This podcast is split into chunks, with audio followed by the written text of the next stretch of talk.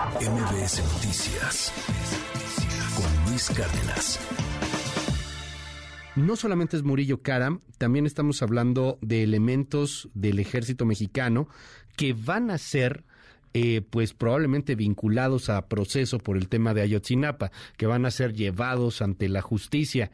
Tengo en la línea telefónica al abogado César Gutiérrez, él es experto en temas penales de militares en particular. Usted lo ubica perfectamente bien, querido César, te mando un abrazo. Gracias por tomarme la llamada. ¿Cómo estás?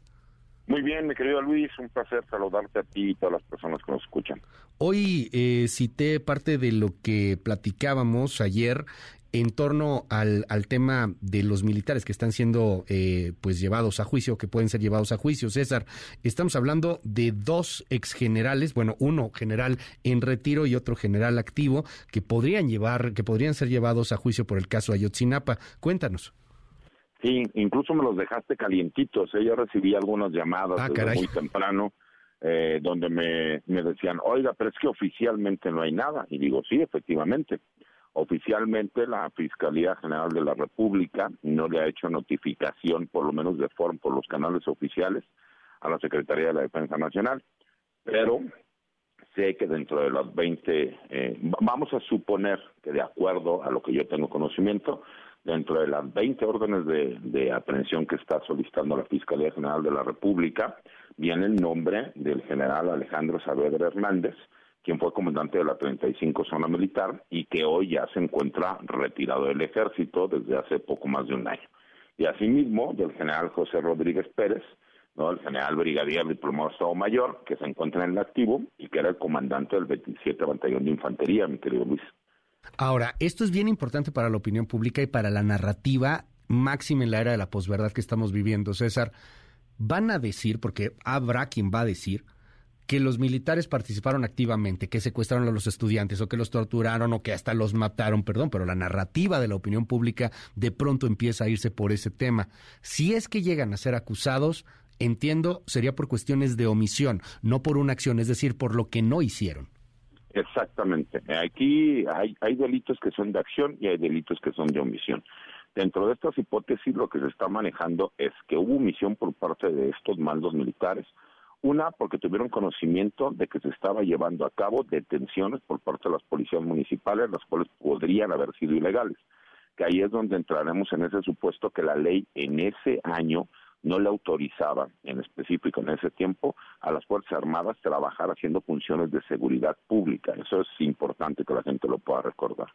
Y hay una segunda hipótesis donde se maneja que como ya quedó comprobado que existía un soldado de los grupos de información que se encontraba haciendo trabajo de inteligencia infiltrado en la normal rural de Ayotzinapa, este Julio César López Patolcin, que ellos no hicieron los protocolos adecuados para rescatar al soldado al ver que sucedían estas situaciones. Y vamos a entrar en esta nueva disyuntiva que ha sido desde el día uno, donde el personal militar no tuvo una acción directa respecto al secuestro de los normalistas de Ayotzinapa. Pero la misma autoridad considera, ¿no? que ahí es donde los puntos de vista se- serán distintos, que pudo haber evitado esta situación, pero el marco jurídico no se los daba. Entonces, por lo menos ellos ven que una omisión por no haber ido a rescatar a este soldado de infantería que se encontraba en los grupos de información. Y en ese sentido es como vienen las órdenes de aprehensión. ¿Justicia civil o justicia militar, César? En este caso, eh, estamos hablando de que sería la justicia civil la que está haciendo las imputaciones en contra del personal militar y recordemos que eh, las leyes y reglamentos militares establecen que en el artículo 57 cuáles son los, los delitos del orden militar y la fracción segunda, misma que fue reformada debido a esta resolución de la Corte Interamericana de los Derechos Humanos, ¿no? En el caso Rosendo Radilla dice Sí. que cuando los militares cometan delitos que estén involucrados civiles, serán las autoridades civiles las encargadas de juzgarlos. ¿Eso quiere decir terminan en una prisión civil también o pueden ser juzgados civilmente y terminan en prisiones militares? La situación se va a manejar de la siguiente manera, o esa es mi perspectiva, ¿no? Porque lo hemos visto en otros casos, Sí. y el antecedente más cercano que tenemos es el capitán Crespo, que por estos mismos hechos se encuentra en la prisión militar del campo militar número uno. La Fiscalía General de la República le solicita colaboración a la Fiscalía General de Justicia Militar para ejecutar las órdenes de aprehensión.